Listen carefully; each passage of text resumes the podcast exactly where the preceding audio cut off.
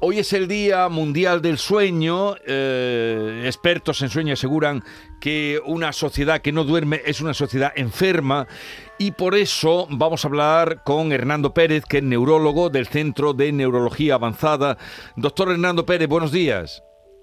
Hola, buenos días. Gracias por atendernos. Lo primero, parece sencillo, pero llega la hora del descanso, nos vamos a la cama a dormir y millones de individuos en el mundo no mm, duermen. No es una cosa eh, tan simple. ¿Qué tipo de trastorno del sueño es el más frecuente, doctor? Bueno, el trastorno del sueño más frecuente es el insomnio.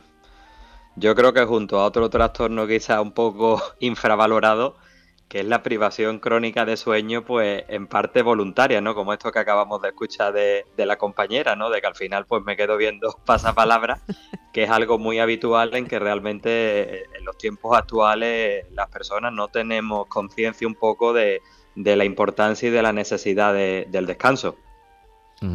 ¿Y dormimos menos horas que nuestros abuelos?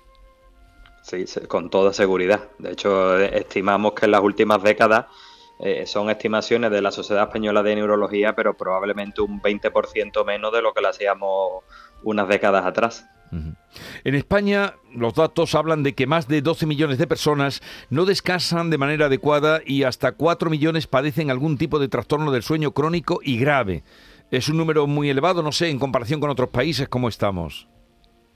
Sí, yo creo que eh, el número del insomnio realmente no lo sé. Nosotros desde la Sociedad Española de Sueño hicimos una foto del trastorno por insomnio, que es aquel que personas con un insomnio de más de tres meses de evolución y que tienen repercusión, o sea que su insomnio tiene repercusión durante el funcionamiento diurno, problemas atencionales, irritabilidad, ansiedad, eh, cansancio, y eh, prepandemia ya teníamos unas cifras de torno a un 14%, o sea, eh, probablemente son cifras más altas que en otras sociedades también condicionados quizá, como decimos, por nuestro estilo de vida, ¿no? De, la sociabilización hasta horas un poco más, más tardías, de cenas tardías.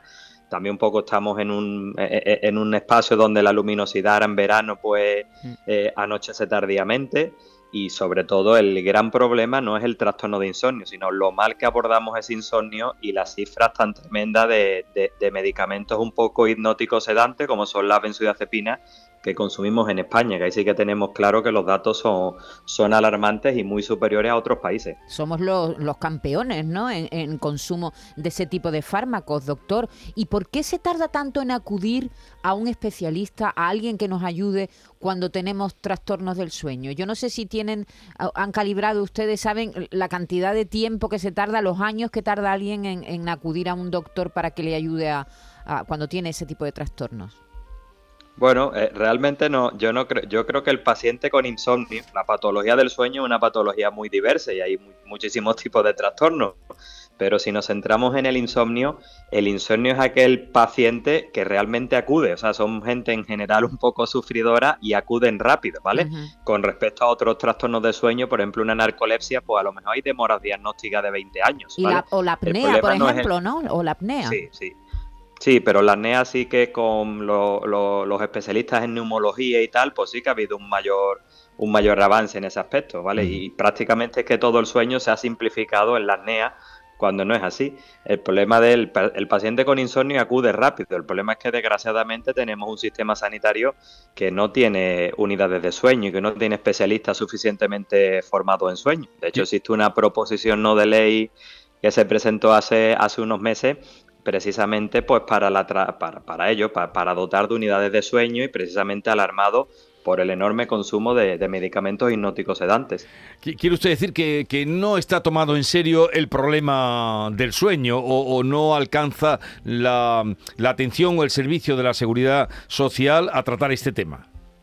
Claro, claro. Llegan al médico de atención primaria, la medida sencilla del insomnio es, es prescribir una benzodiazepina, son tratamientos que no solucionan nada, que tienen un alto poder de dependencia, que enganchan y es prácticamente imposible canalizar hacia unidades especializadas de sueño y luego una patología tan prevalente, el paciente con insomnio normalmente para reeducarlo a dormir requiere un seguimiento cercano, requiere visitas mensuales tal, y esto a día de hoy, pues nuestro sistema sanitario público, y me atrevería a decir casi que ya incluso las privadas, pues algo realmente difícil, somos, somos pocos los especialistas.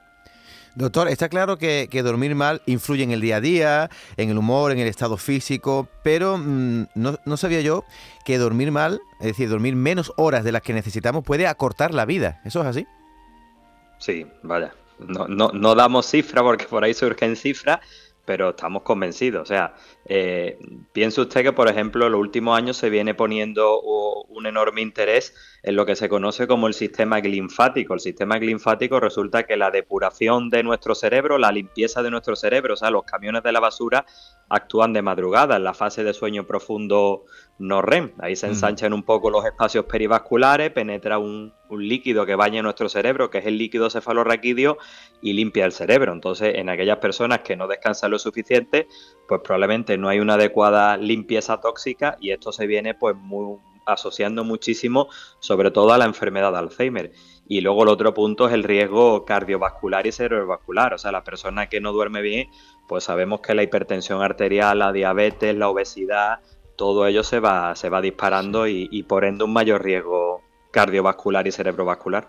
Cuando habla, doctor, de dormir bien, eh, ¿puede concretar el número de horas o sueño mm, ininterrumpido? Sí, hablamos, realmente hablamos un poco de, de, medias, ¿no? La media en un adulto joven sano estaría en torno a 7 horas y media los laborables y 8 horas y media los fines de semana, son la media. Lo cual no quita que haya personas que con menos horas van bien y otras personas que sin tener un trastorno del sueño necesitan más. O sea, hay una cuota de sueño que cada uno debemos de cubrir y, por eso ya hace poco hice también una entrevista que también alarmó bastante de que digo, realmente al final el, despertador en general es un contrasentido. Cada uno tenemos una cuota de sueño asignada que deberíamos cubrir para estar descansados y, las medias, pues sí, en torno a eso, en torno a 7 horas y media, 8 horas y media en el adulto joven. Con la edad, pues siempre se tiende a dormir un poco menos. Dos cosas, doctor. Una, una es el móvil, mm, porque sobre todo, bueno, los jóvenes y los no tan jóvenes, con el móvil a la cama y lo último que hacen es la pantallita. Eso, a ver cómo, cómo eso está alterando el sueño. Y por otra, son dos preguntas. Eh, por otra, se me ha olvidado la segunda pregunta, ahora, ahora me acordaré. El móvil. ¿Cómo afecta el móvil? cuando, claro, cuando decimos un poco esto de, dedicar poco tiempo a dormir, de no tener conciencia de, la importancia del sueño, es precisamente esto, ¿no? Toda la tecnología, el prime time televisivo, o sea, eh, eh, productos dedicados a una audiencia infantil y que acaben más allá de las 12 de la noche, eh, y evidentemente el móvil, pues sí, la luminosidad, que al final eh, estamos regulados a través de la melatonina, del núcleo supraquiasmático, en, ser seres un poco diurnos y dependemos un poco de la luminosidad. Y luego al final que si tú estás chateando o, o, estás discutiendo a través de un móvil, evidentemente eso te lo vas a llevar a la cama. Entonces, una desconexión tecnológica un par de horas antes de, del descanso sería deseable. Fundamental. Ya me he acordado de la segunda. Es que como no he dormido bien, tengo con la cabeza un poquito malita. ¿cuál es? la segunda es que he dejado de usar el reloj ese que monitoriza el sueño porque me da miedo, doctor. Porque me dice, ha dormido cinco horas y media y sol profunda 20 minutos. Pero esto, esto como, ¿me puedo fiar de eso? ¿Nos podemos fiar de esos relojes? Que no, no, no, no. Eh, hombre, en una persona, en una persona sana, o sea, eso, eso básicamente es un potenciómetro, un actímetro, o sea, que estima tu sueño simplemente según la actividad muscular de la persona. Entonces, a nosotros a veces nos sirve pues para tener ciertos patrones de qué duerme la persona, a qué hora duerme, tiene una cierta utilidad, ¿vale? Pero si, por ejemplo, la persona tiene algún trastorno del sueño, frecuentes por otro lado, como las apneas, las piernas inquietas, y se dedican a dar patadas durante el sueño, pues el reloj va a estar interpretando que la persona está despierta y tal. Entonces, entonces eh, hay que tener cuidado porque la validez es relativa. Doctor, una última. Dentro de ocho días, el 25 de marzo, cambiamos la hora. Mm. Eh, tendremos más horas de luz, va a anochecer más tarde y por tanto puede que nos metamos en la cama incluso siendo de día. ¿Eso influye para mal en nuestro sueño? Sí, bueno, siempre decimos lo mismo, o sea, siempre requiere unos días, sobre todo en los límites, ¿no? Los niños y los ancianos pues sí que de una otra manera requerirán unos días de, adaptación a ese, a ese nuevo horario. Yo creo que casi todos los notamos, nos notamos un poco desubicados y tal, a, uno nos dura un par de días y a, lo mejor los límites, personas que tienen ya una menos reserva a readaptarse, como son los ancianos o a veces los niños, pues le costará un poquito más, pero sí que tiene cierta influencia.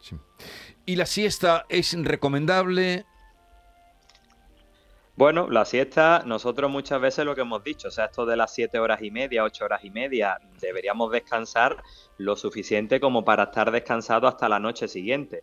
Pero bueno, a lo mejor una siesta postprandial, que es algo después del, del almuerzo, que es algo también por otro lado muy cultural, de unos 20-30 minutos, pues incluso hay empresas que preconizan que eso aumenta el rendimiento laboral de los trabajadores y tal.